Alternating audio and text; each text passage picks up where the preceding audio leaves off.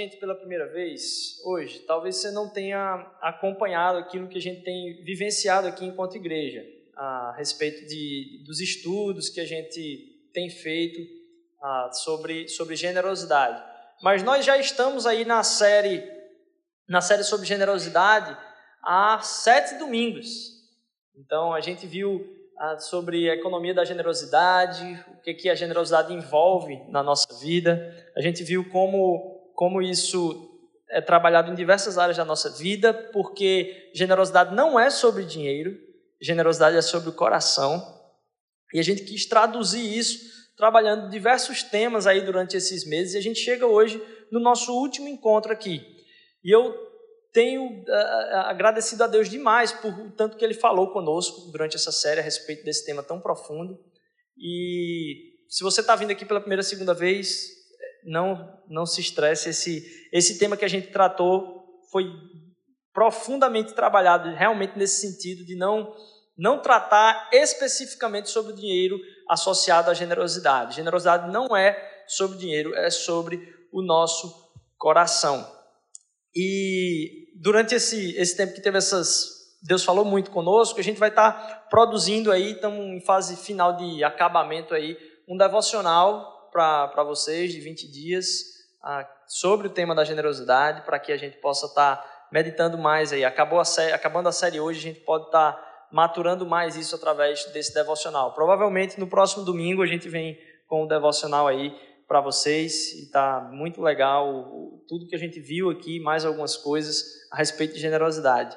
E falar sobre generosidade, dizer que não é sobre dinheiro dentro de uma igreja, é complicado para quem tem o contato externo com a igreja, porque tudo que a gente ouve falar mal de igreja é a respeito de grana.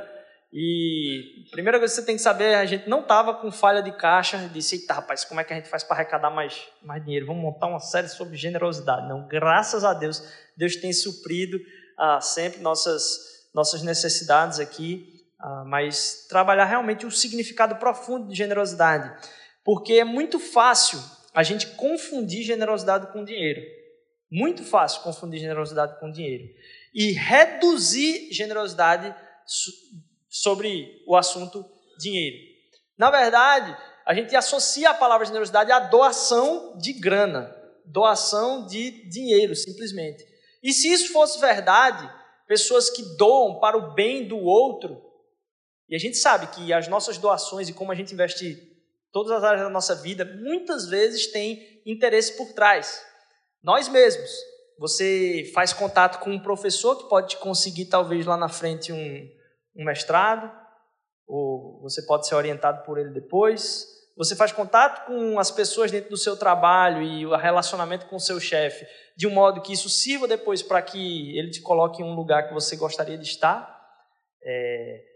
Mas se a generosidade fosse sobre dinheiro e doação de dinheiro, eu diria que no Brasil os maiores pessoas mais generosas seriam JBS e Odebrecht, né? A gente tem aí muita doação, para outras pessoas, só que com motivações.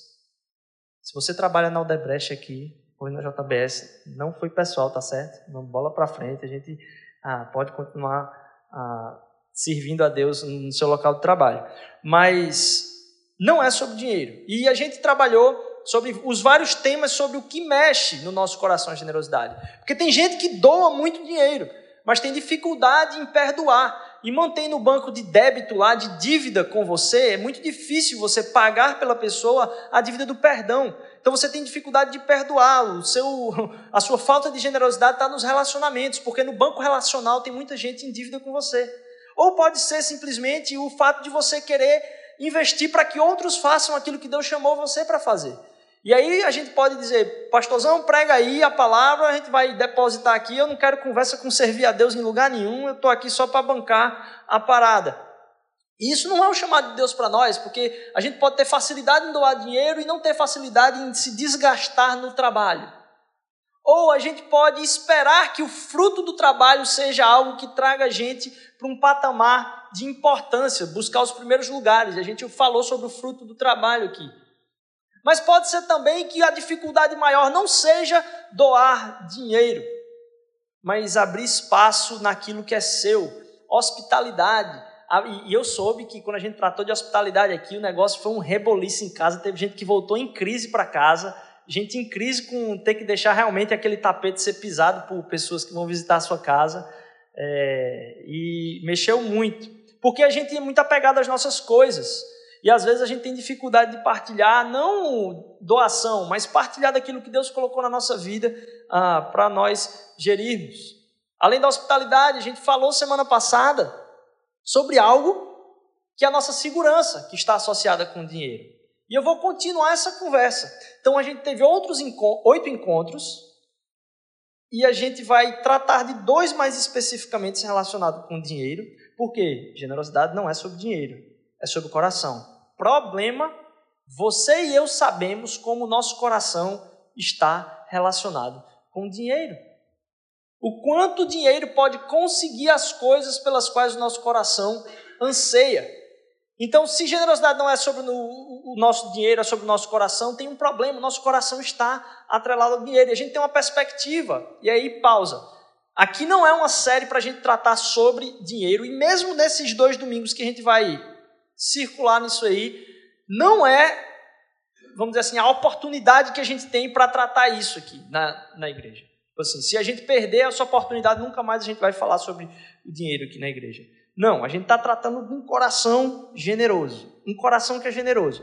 Porque imagine aqui, se todos nós saíssemos daqui entendendo que tudo que Deus nos dá é para que nós sejamos esbanjadamente generosos, perdoadores, hospitaleiros, buscando um relacionamento mais profundo, buscando um serviço cada vez maior, buscando no fruto do nosso trabalho ah, não a recompensa dos primeiros, mas estar tranquilo que já recebemos aquilo que Deus podia dar e esperar os últimos lugares.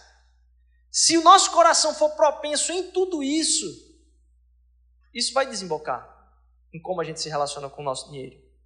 Porque normalmente nós usamos o dinheiro para levantar todas essas coisas para a gente. A gente quer buscar a nossa casa, o nosso lugar. A gente quer buscar através do dinheiro simplesmente aquilo que vai suprir relacionamentos positivos que me levem adiante, me levem além na minha carreira. E aí eu vou ler com vocês hoje aqui um trecho meio estranho. Talvez alguns de vocês nunca tenham reparado nesse, nesse trecho de uma forma mais peculiar, assim, porque é um trecho meio estranho da Bíblia. Que está lá em Lucas capítulo 16, versículo de 1 a 14. Lucas 16, de 1 a 14.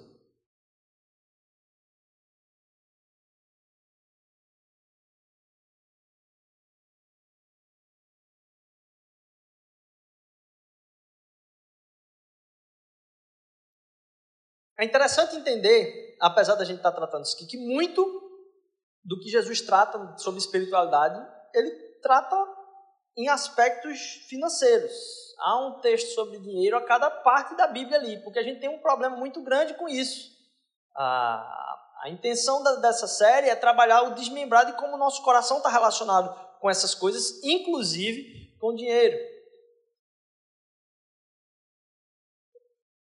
E assim, você entender que a importância da generosidade, eu estou falando isso enquanto vocês abrem aí, tá certo?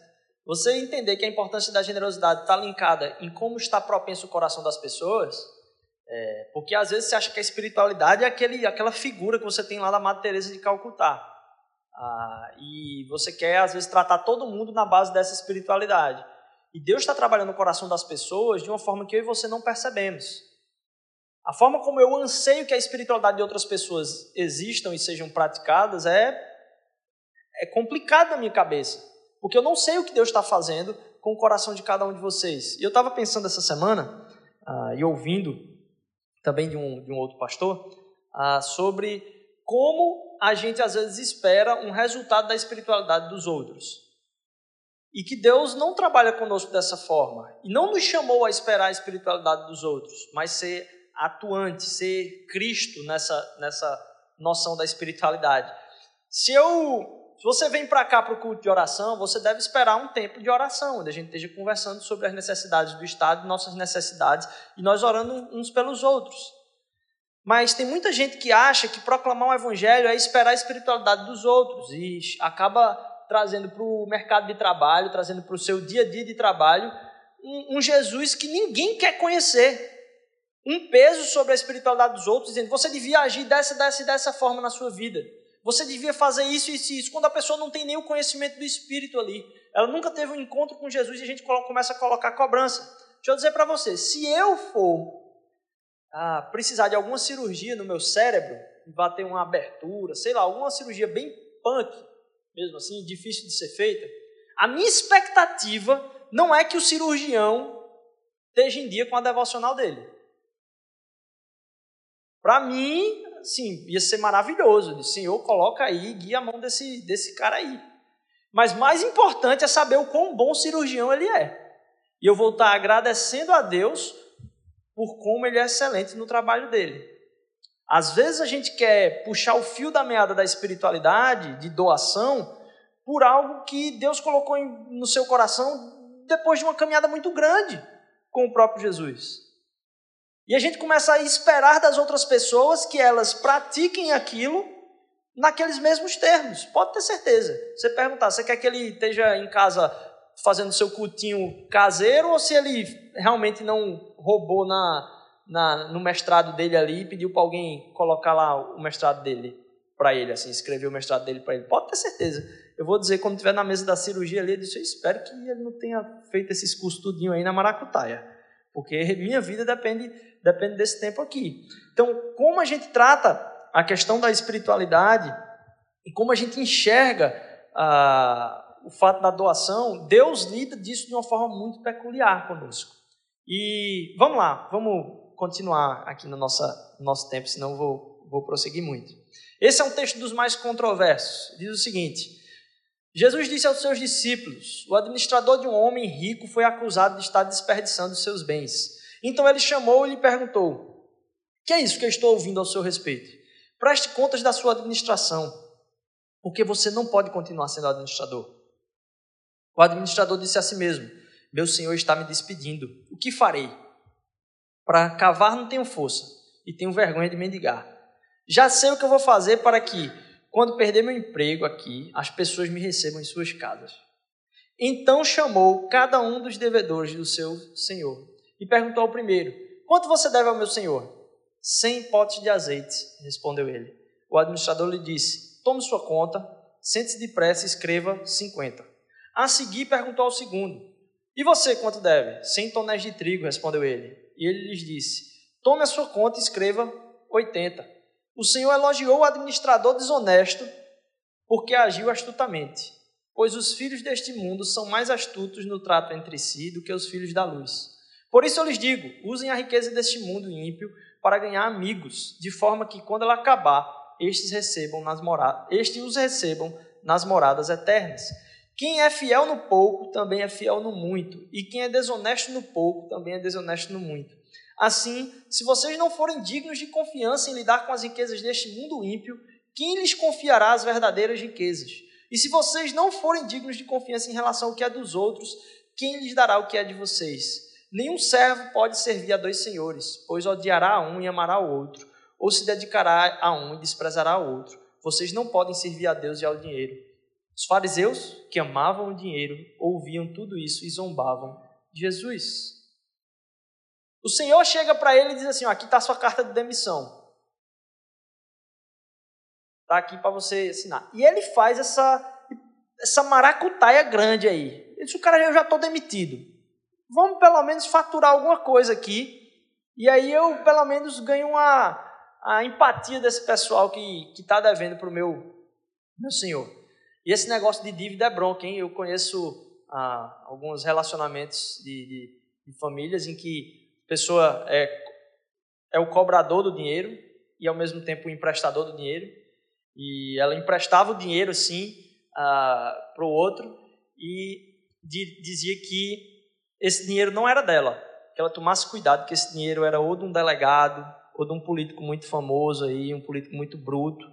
E aí que se ele não deixasse, você já sabia o que acontecia com a pessoa que não pagasse para ele. E aí, ah, eu me lembro que assim, a pessoa chegou a falecer, e aí eu estava próximo de, de, de, algumas pessoas que eram da família, pessoas da família desesperadas, querendo chegar rápido no enterro, porque se chegasse no enterro depois de outras pessoas, Podia ser que o delegado que foi dito que estava emprestado, a pessoa fosse dizer para o delegado, aí delegado, eu vou lhe pagar, o fulaninho que estava cobrando de mim ali é, faleceu, mas eu vou pagar para você. E o delegado não sabia de nada daquele dinheiro, que o dinheiro não era dele, era do cara que tinha emprestado.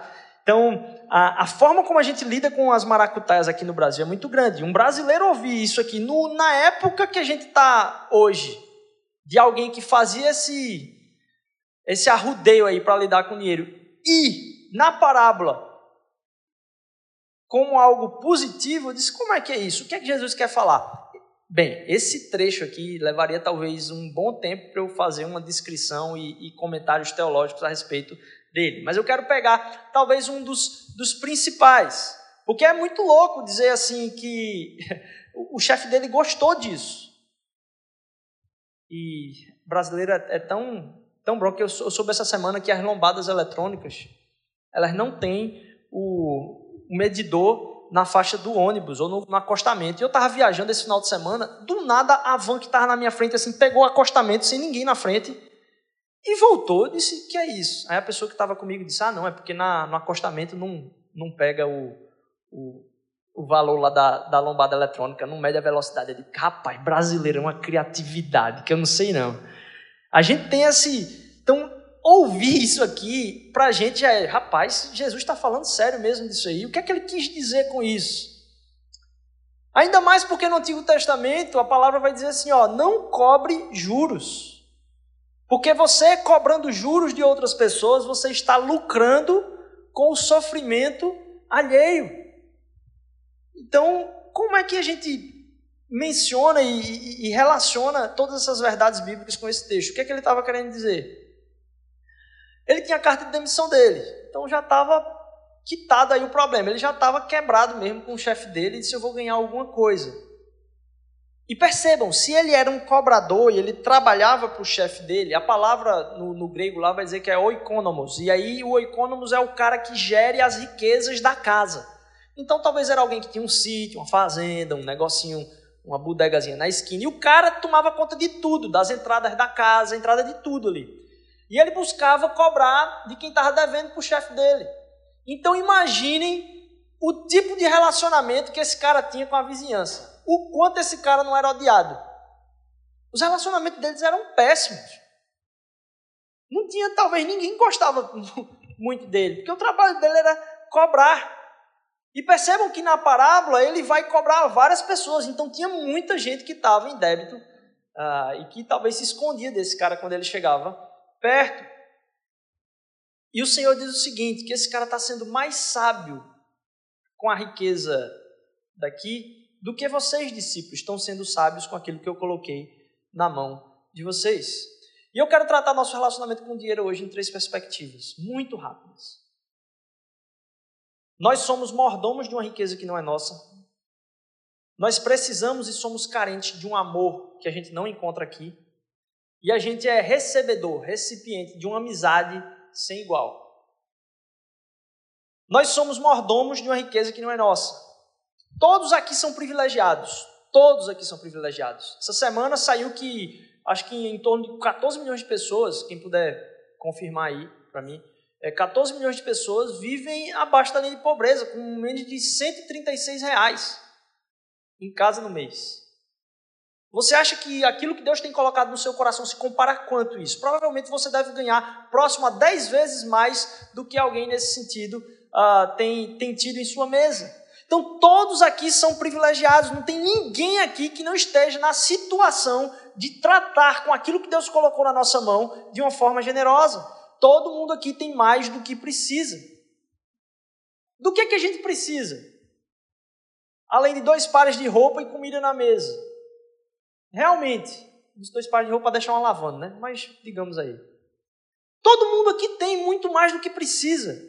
Todos são igualmente e estão igualmente em débito com outros que carecem muito mais. A gente está numa situação tão privilegiada, tão privilegiada, que a gente não se toca. E a gente fica sentindo carência de coisas que já foram supridas. A gente tem muito mais, muito mais do que a gente precisa. E tratar da generosidade faz com que a gente entenda uma coisa: generosidade não acontece no nosso coração por acaso. e relacionando o nosso coração com o dinheiro, é muito necessário que você não sinta adrenalina no coração para poder relacionar o seu dinheiro de uma forma generosa ou doar para alguém. Planeje sua generosidade. Quanto daquilo que Deus te deu, de muito mais do que aquilo que você precisa, você vai colocar enquanto planejamento e dizer: eu posso chegar até aqui. Eu não preciso disso tudo. Porque eu digo, se você não fizer isso, você não só vai ultrapassar essa barreira aqui, mas você vai chegar em tudo que você ganha e vai achar que precisa de mais. É um buraco sem fundo. Quantas pessoas quantas reportagens a gente vê de cifras exorbitantes? Você diz que a pessoa não precisa disso. É, mas a gente também não precisa do que a gente tem hoje. E mesmo assim a gente quer viver no limite de tudo e pensando em mais. Planeje viver com menos do que aquilo que você tem. Ah, mas minha situação é impossível. Eu disse: guarde um real. Guarde um real no mês, pronto. E aí você planeja dar esse um real. Mas planeje. Planeje ser generoso. Porque você ficar simplesmente nas campanhas natalinas. Primeiro, você não vai mudar a realidade de ninguém. E segundo, você não vai mudar o seu coração. Porque você vai estar suscetível simplesmente às emoções do momento. E se esse cara ele era o gestor da casa e que geria as coisas aí, e é citado na parábola, a gente tem que entender primeiro que nós somos mordomos de uma riqueza que não é nossa. Você pode ter a ilusão na sua cabeça de que você faz o que você quer, mas pode parar, porque o dinheiro não é seu. Pare de agir como se fosse seu. Você pode pensar, não, eu fiz por merecer. Minha família vem de uma realidade muito difícil. Eu, a gente venceu na vida, eu venci na vida. Eu vim de uma realidade muito diferente. E aquilo que eu conquistei até hoje para minha família, para os meus filhos, foi com muito esforço e muita batalha. Ah, é? Vamos analisar. Você está vivo? Facilita pra caramba ganhar dinheiro quem está vivo. É uma ajuda maravilhosa. Se não tiver essa condição, é uma dificuldade tremenda você ganhar dinheiro estando, estando morto. Isso ajuda muito em ganhar dinheiro, muito mais do que você imagina, talvez. Sem isso é muito difícil fazer grana. Talvez você tenha pensado que você chegou muito longe, então, com a sua batalha. Você diz, ah, Rodrigo, mas é exagero, né? Você está vivo. Diz quem foi que lhe deu a vida? Essa condição. Mas, talentos, os talentos que você tem, a saúde que você tem, a gente fica muito chateado quando está doente, né? Eu fico muito irritado. Quando eu fico doente, eu fico muito irritado, porque eu me torno improdutivo. É, eu fico louco com poder fazer as coisas mais básicas. E quando eu penso isso, eu disse: nossa, eu podia ter alegria em poder fazer as coisas mais básicas da vida. Essa semana eu fui quase levado para um hospital por causa de uma dor de dente. Fiz dois canais na boca essa semana. E é, assim hospital de urgência né? Eu estava caminhando para pegar o, o remédio no shopping. E aí mal deu tempo de eu chegar lá na farmácia botar o remédio na boca tal mas estava uma dor tão grande aquela que você queria bater a cabeça na parede assim que eu me deitei no meio do, do banco lá do shopping. Aí chegou o povo lá disse que ia me levar para o hospital que eu ia ter que ir não sei o quê e, quando você está com uma dor daquele tamanho na sua na sua vida por mínimo de fração que tenha você imaginar o quão bom é não ter dor de dente e tá normal, é fantástico. A gente fica muito chateado. Vocês estão me entendendo aí que tem muita gente balançando a cabeça aqui hoje. Quando a gente fica doente, a gente fica muito chateado. Porque a gente não começa a agradecer por aquilo que a gente já tem, muito mais do que a gente imagina. Então, ah é? Você acha que você fez por merecer? Primeiro, você está vivo. Talvez você esteja saudável. Não vou colocar aqui, pode ser que você tenha muita coisa aí de, de doença. Aí você diz, não, mas eu superei a doença. Mas você tem as circunstâncias, família que você nasceu. Aí você diz, ah, mas eu nasci numa família que não tinha nada e eu batalhei para conseguir o que eu tenho até aqui. Se você tivesse nascido no século XII, numa montanha no Himalaia, eu duvido que você tivesse chegado onde você chegou. Você está no Brasil, você não está na Venezuela na época que, que a gente está hoje, você não está na Síria na época que a gente está hoje, você está no Brasil você nasceu dentro de um, de, um, de um lar específico que te deu condições, por mínimas que sejam. Tudo aquilo que a gente tem hoje é baseado naquilo que a gente recebeu e não é nosso. A gente pensa talvez que batalha para vencer com as coisas que a gente tem. Não é verdade. Eu e você não batalhamos para vencer com as coisas que nós temos. Você batalha com as coisas que Deus te deu. Então eu e você somos gestores disso. Todos nós somos administradores, estamos no setor lá de administração desse processo. E entender que isso não é nosso e tudo que Deus colocou na nossa vida é dádiva, saúde, moradia, circunstância, tudo isso não é seu. Lá em 1 Crônicas, capítulo 29, versículo 14, vai ser dito lá, ó, tudo é teu, Senhor, tudo é para tua honra e glória. Se a gente entende isso, não ser radicalmente generoso, e aí percebam, eu não estou falando agora de dinheiro. Radicalmente generoso é alguém que tem o coração generoso em todas as áreas da vida. Não ser radicalmente generoso não é, então, uma falta de disposição. É um roubo.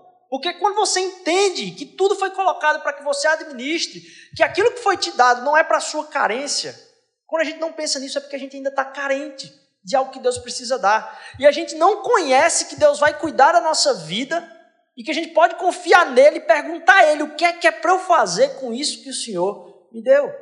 E eu não estou dizendo isso aqui com aquelas conversas fiadas de igreja que vem por aí para dizer o que é que você tem que fazer com o seu dinheiro, não. Isso vai ser parte do seu relacionamento profundo com Deus. Não escute outras pessoas antes de você escutar Deus em relação àquilo que é dele, ele colocou na sua vida para você fazer. Não escute nem a mim. Deus tem um plano para a sua vida. E a sua vida envolve tudo aquilo que você é gestor da sua saúde, do seu tempo, da sua casa e do seu dinheiro. Então, quando a gente deixa de entender isso, a falta de generosidade radical é uma falta não de disposição, mas um furto. Não é uma falta de compaixão. Porque você pode se imaginar com uma pessoa com pouca compaixão. Não é uma falta de compaixão. É uma falta de integridade. Porque se você sabe o conceito e a identidade daquilo que Deus colocou na sua vida, aquilo te torna simplesmente um gestor e abençoador de outras vidas. E aí as pessoas vêm falar, eu não vou tratar nesse, nessa série aqui sobre esse tema. Talvez seja um tema muito legal para a gente discutir mais para frente, porque eu sei que muita gente tem dúvida em relação a como é que isso se relaciona, Rodrigo, com oferta, com dízimo, com o que, que isso tem a ver, isso é verdade mesmo, Tenta, tem tanta loucura acontecendo aí. É, e é verdade. Uma coisa eu vou soltar aqui a princípio, que esse não é a intenção dessa série. E aí, como não é a intenção dessa série, a gente, a gente inclusive, nesse tempo todo, a gente não está fazendo uh, um tempo específico para arrecadação de oferta. A gente está acreditando que o Espírito Santo vai se mover e tem se movido no coração de vocês, e vocês vão fazer isso livremente a hora que vocês quiserem de uma forma muito mais profunda, talvez. As pessoas vêm falar a respeito de dízimo, e o dízimo no Antigo Testamento ele era tratado como sendo algo para sustentar a casa.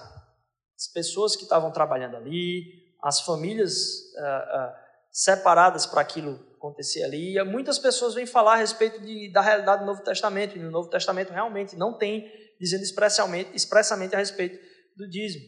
E aí as pessoas vêm falar, não é um absurdo, 10%, esses caras vêm falar essas loucuras aí é para roubar o dinheiro do povo. O que Deus quer trabalhar na época da graça é uma generosidade que transborde. E mais, é uma generosidade que escandalize. A gente tem usado essa frase aqui. A nossa generosidade tem que escandalizar as pessoas. Como é que você fez isso por essa pessoa? As pessoas têm que perguntar para você. Porque a nossa generosidade tem que ser escandalosa para as pessoas. Tem que mover as pessoas a achar isso estranho. Isso não é desse mundo. E aí você pode dizer, é, não é mesmo não, porque o meu coração não tinha condição de fazer isso. Uma generosidade que escandalize.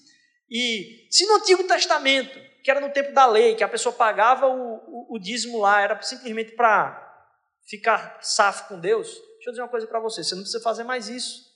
Porque pela graça de Jesus Cristo, eu e você somos salvos. Não é por algo que a gente vai pagar para se arrepender, é aquilo que acontece no meu e no seu coração em arrependimento. Deus não precisa do meu e do seu dinheiro. Agora, se no tempo que era de lei, se tinha essa coisa mínima que se entregava para o Senhor, e eu, eu entendo aqui, entregava para o Senhor é não se entregava para si mesmo, mas se doava para outros. Cara, eu fico batalhando em casa, pedindo, Senhor, quebra meu coração para que eu não seja egoísta e mesquinho a ponto de trazer simplesmente aquilo que é meu e ficar batalhando simplesmente com 10%. Eu tenho pessoalmente lutado com Deus em casa para não deixar que isso seja o só meu, mas seja o início da minha vida de generosidade em relação ao meu dinheiro, para a igreja, para outras pessoas. Que isso não seja aquilo que é, poxa, isso aquilo era o tempo da lei. E aí você pode pensar, mas Rodrigo, 10% é muita coisa. Vamos voltar, um ponto. Se alguém chegasse com um contrato para você e disse assim, ó, bicho, tu vai gerir meu dinheiro aqui. E é o seguinte, no final de tudo, tu só me, me traz 10%, pode ficar com os 90%. Você ia topar um negócio desse, eu aposto que você não encontra nenhum negócio desse, nem em pirâmide, negócio de pirâmide aqui em Recife, nem nesses, nessas conversas fiadas aqui você vai encontrar um negócio desse para você. E a gente tem dificuldade de entendendo aquilo que Deus derramou na nossa vida, separar algo para outras pessoas separar algo para a proclamação da fé.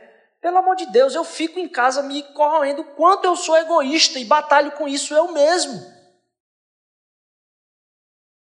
Como a gente quer simplesmente pagar uma conta. Deus não quer que você pague conta para Ele de jeito nenhum, por favor. Deus quer que você entenda o que Ele fez por Ele, na, por, por você na cruz, e que a partir disso seu coração flua de alegria e faça aquilo como uma oferta de louvor e adoração a Deus. Você está pensando que Deus precisa do seu dinheiro, Deus não precisa do seu dinheiro. Mas você precisa caminhar debaixo da vontade dele, buscar o conhecimento da vontade de Deus. E a partir desse relacionamento com Deus, Deus vai moldar o meio do seu coração. Nós somos mordomos de uma riqueza que não é nossa, mais que isso. Nós carecemos de um amor que não está aqui.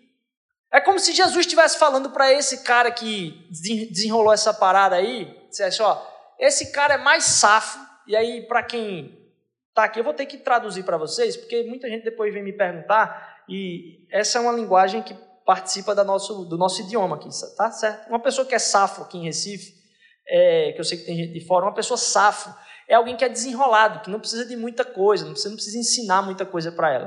Ela é uma pessoa desenrolada, consegue resolver as coisas de uma forma muito rápida. Então, se aquele que é do mundo, Jesus está dizendo aqui que ele é safo, ele é um cara que consegue desenrolar as coisas muito facilmente, ele trocou dinheiro. Perceba, ele que é esperto, ele trocou dinheiro por algo que não era dinheiro. O que foi que ele trocou? Algo muito mais profundo e duradouro do que o dinheiro que ele ia receber. Relacionamento a relação com aquelas pessoas, por uma motivação mesquinha e esdrúxula, ainda era muito mais valiosa do que o dinheiro. Por quê?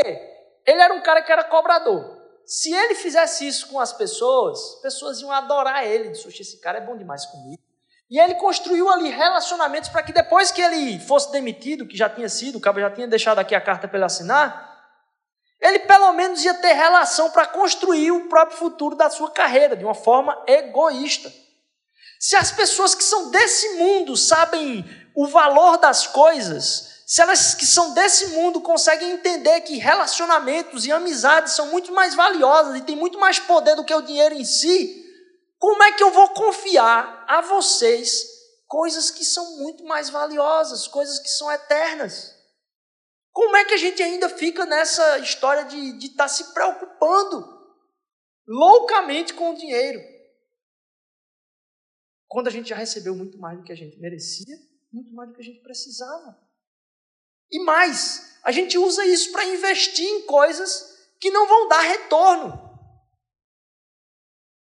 Mesmo no secularismo, agindo por interesse, sabe que tem coisas mais valiosas que o dinheiro. E ele tentou aqui colocar dinheiro onde ele ia ganhar mais valor de retorno. E eram relacionamentos. E eu pergunto para você: o que é que vai durar? De todos os nossos investimentos, o que é que vai durar? Tem nada. Não tem nada que vai durar eternamente dos nossos investimentos. Tudo isso vai virar pó. E a gente quer gastar a vida da gente toda investindo em coisas que não vão ter resultado. E Deus quer transformar não a minha condição, mas o meu caráter. E a gente fica orando para Deus, para Deus transformar o quê? Nossa condição. E quando a gente recebe de Deus, muitas vezes a gente se torna mais mesquinho, porque a gente se apega mais ainda às coisas que Deus dá, e não ao propósito de transformação que Ele está gerando no meu e no seu coração. Entender a importância do que Jesus está falando aqui. Ele está dizendo: olha, se eu fosse vocês, eu entendia pelo menos um pouco de investimento. Porque mais importante do que tudo isso aqui são relacionamentos. Todos nós estamos em busca de relacionamento. Você não consegue encontrar um cara. Quem já assistiu aqui é, na Natureza Selvagem? Na Natureza Selvagem. A história de um cara que vai querer viver isolado da, da sociedade, porque a sociedade está contaminada e tal. Você não consegue enxergar alguém que quer viver isolado da sociedade, comprar uma mansão no deserto. O cara vai lá para o meio da mata e compra uma mansão lá.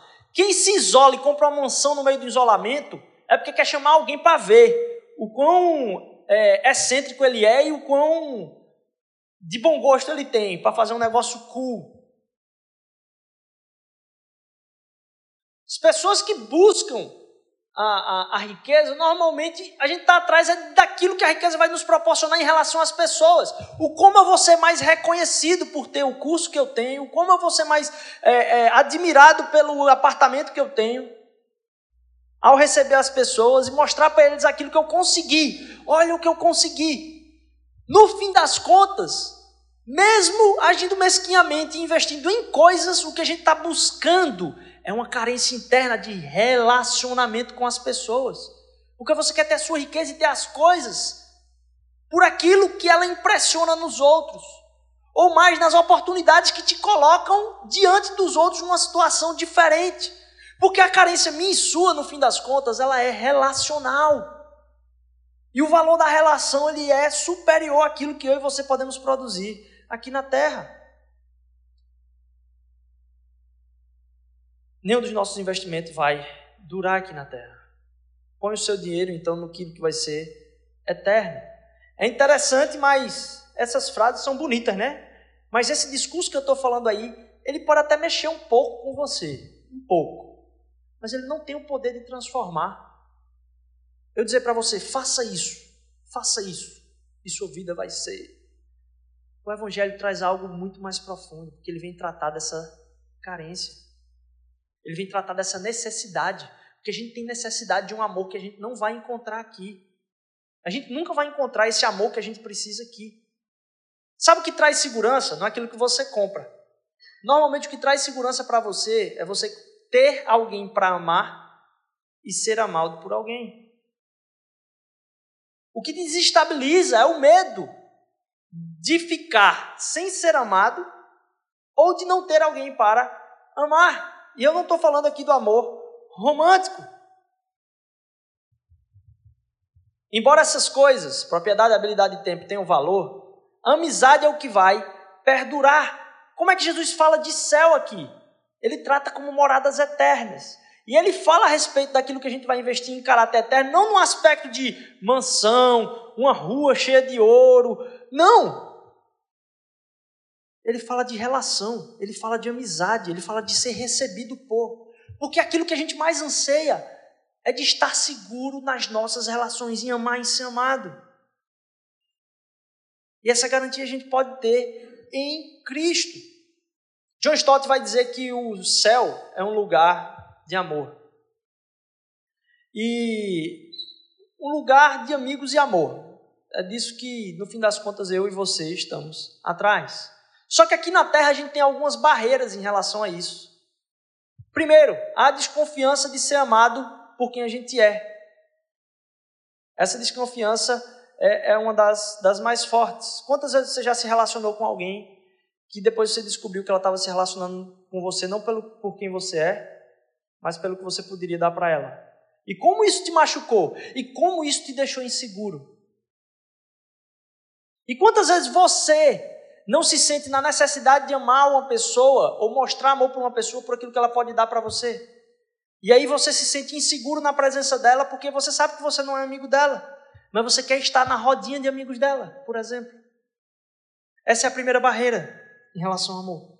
E eu vou dizer uma coisa para você: todas essas barreiras que eu vou citar aqui, quando a gente tem um encontro pessoal com Cristo e a gente tem a esperança daquilo que a gente vai vivenciar eternamente, essas barreiras do amor caem.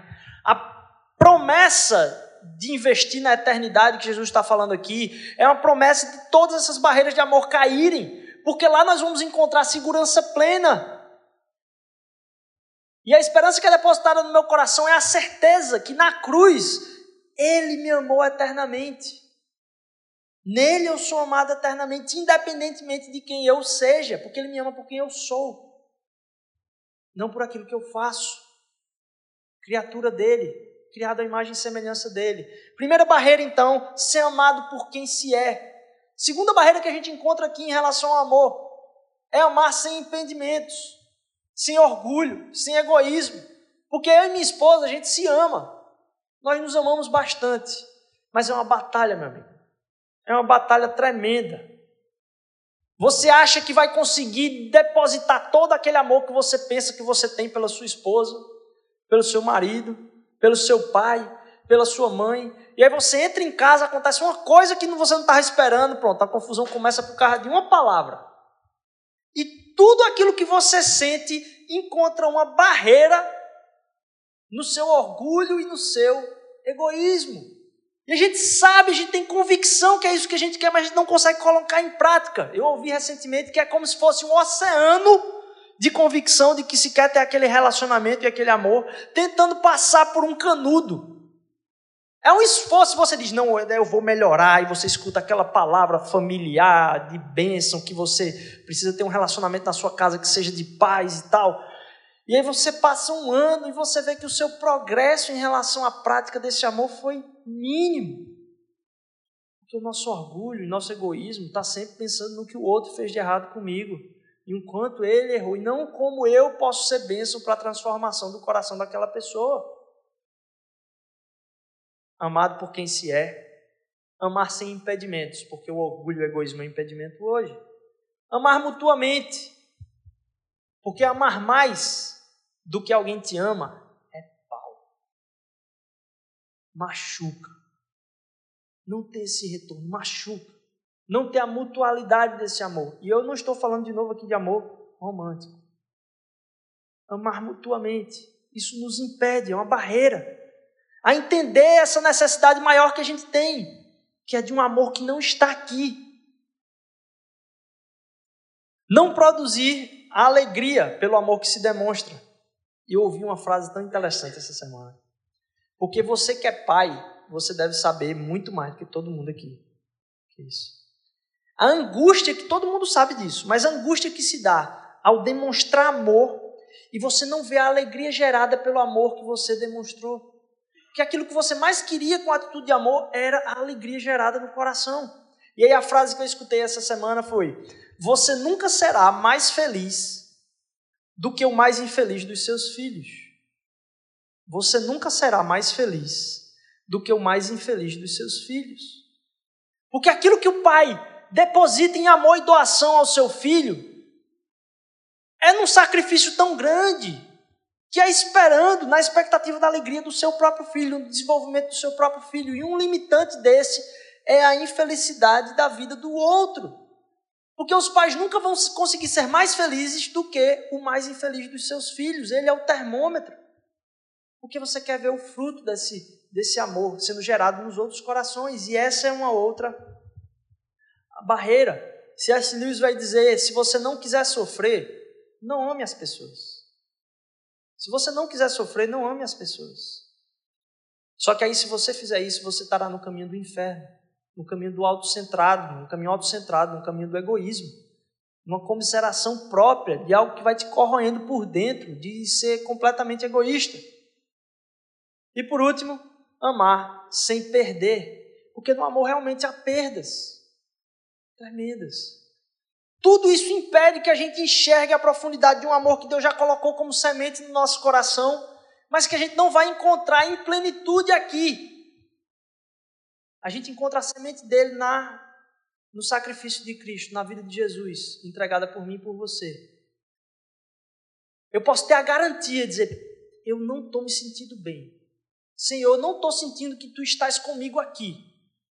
Eu não sei qual é o motivo disso. Mas não pode ser porque o Senhor me abandonou. Porque na cruz há a prova de que tu não me abandonaste. Na cruz há a prova de que tu derramaste por mim. Que aquilo ali é a minha segurança em ti, de que eu sou mais amado do que eu imagino. E muito mais do que eu mereço também.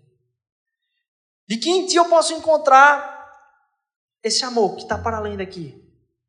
como se a gente enxergasse naquilo que pode ser gerado no nosso coração, a partir de, daquilo que a gente ganha, daquilo que a gente recebe, da segurança que a gente coloca no dinheiro, da segurança que a gente coloca no que o dinheiro pode dar para a gente, das relações que o dinheiro pode gerar para a gente e da forma como os outros vão olhar para a gente pelas coisas que nós temos, apartamento que eu tenho, carro que eu tenho, o curso que eu fiz.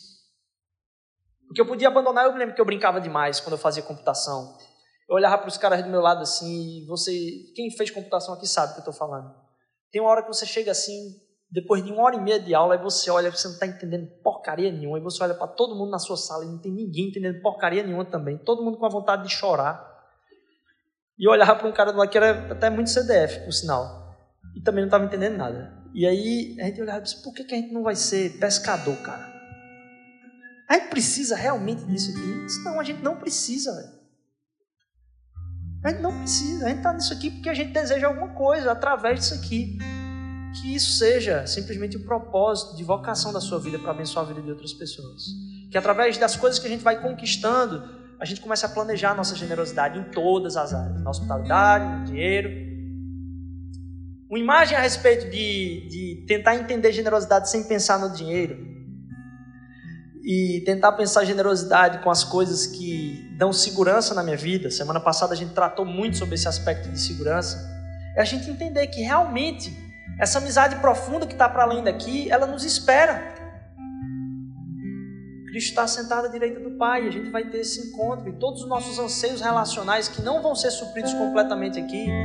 Nossa, vai ser o maior encontro da nossa vida. Vai ser o maior encontro, esse sim, romântico romântico mesmo, de preencher o nosso ser com uma paixão que a gente não vai experimentar de forma nenhuma aqui. O mais perto que você pode ter disso é você entender que Deus é seu Pai. Você entender que Deus não é simplesmente o seu Deus, Deus é o seu Pai. Quando Ele quer que você chame por Ele, Deus quer que você use uma palavra específica: Pai.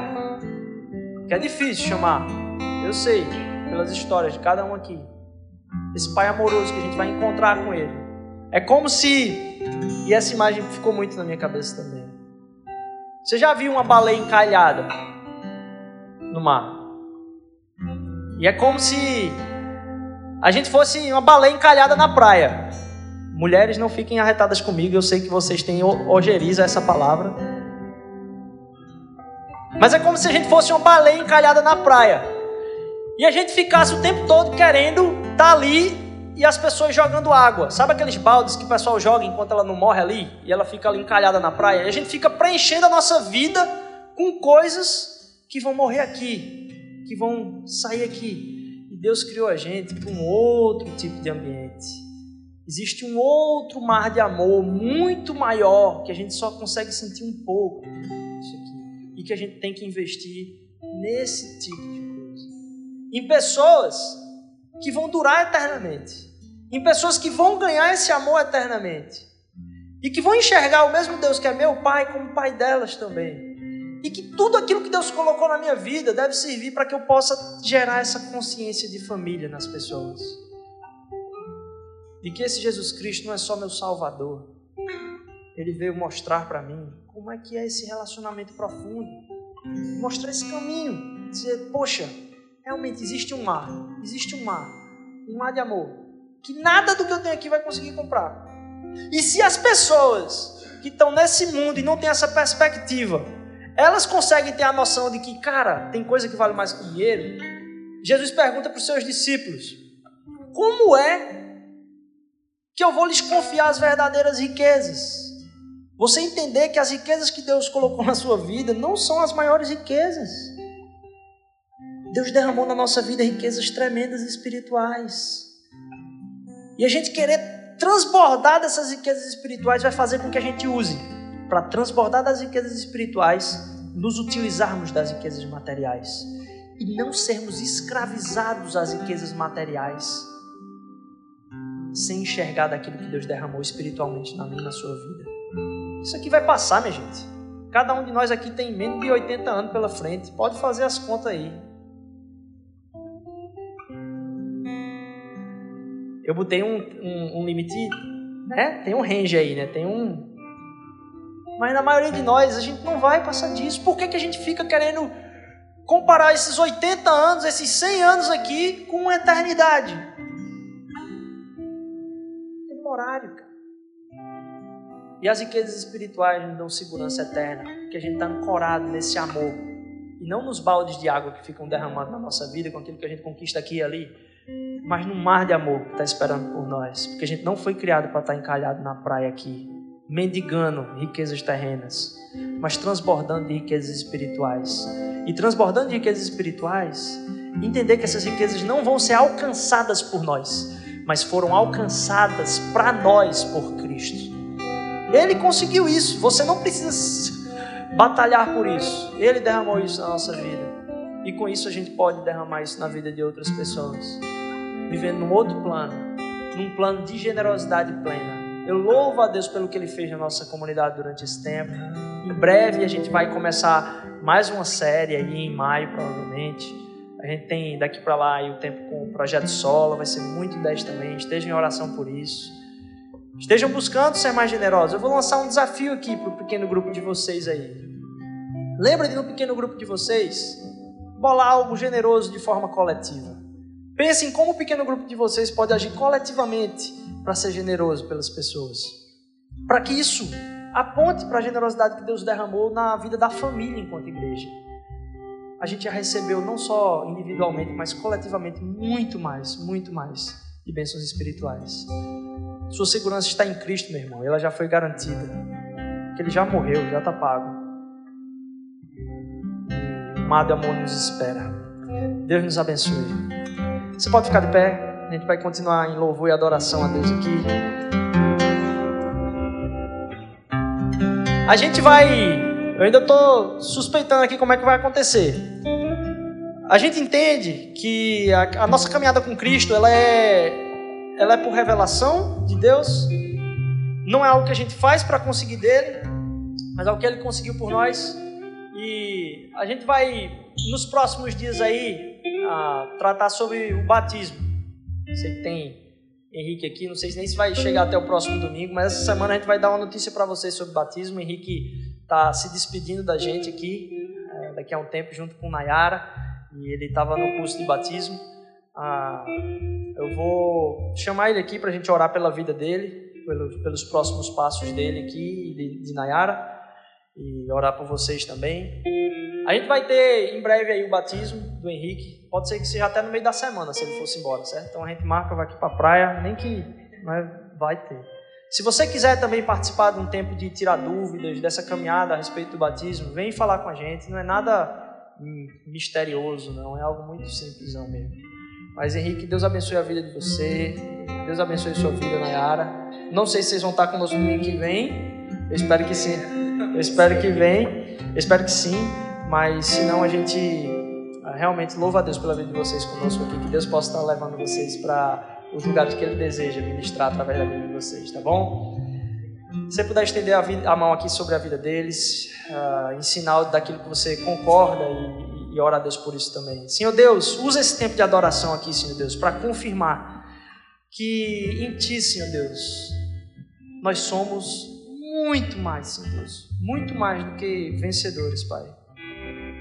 Não porque a gente vai conseguir algo que a gente quer, Senhor Deus, mas a gente vai conseguir tudo aquilo que a gente precisa, que é o teu amor, Senhor Jesus, porque tu já morreste por nós, Pai. Te peço, Senhor Deus, que o Senhor nos leve em paz para casa, que a gente possa sair meditando aqui sobre aquilo que o Senhor derramou sobre a nossa vida, para que a gente derrame sobre a vida dos outros. Matura o nosso relacionamento com o dinheiro, Senhor Deus. Matura isso, Senhor Deus. Te peço perdão, Pai. Perdão, porque muitas vezes, Senhor Deus, eu considerei isso a, a, a maior coisa que eu tinha, Senhor Deus. E eu sei que não é verdade, Pai. A maior coisa que eu tenho é o Senhor. Ninguém pode tirar isso de mim, Senhor Deus. Me ajuda a entender os propósitos do Teu coração, Pai, para as nossas vidas, Senhor Deus.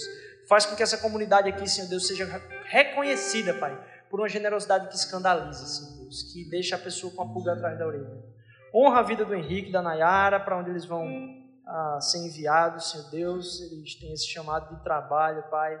Faz com que ali, Senhor Deus, eles possam produzir frutos espirituais e derramar generosamente esses frutos. É o que eu te peço em nome de Jesus.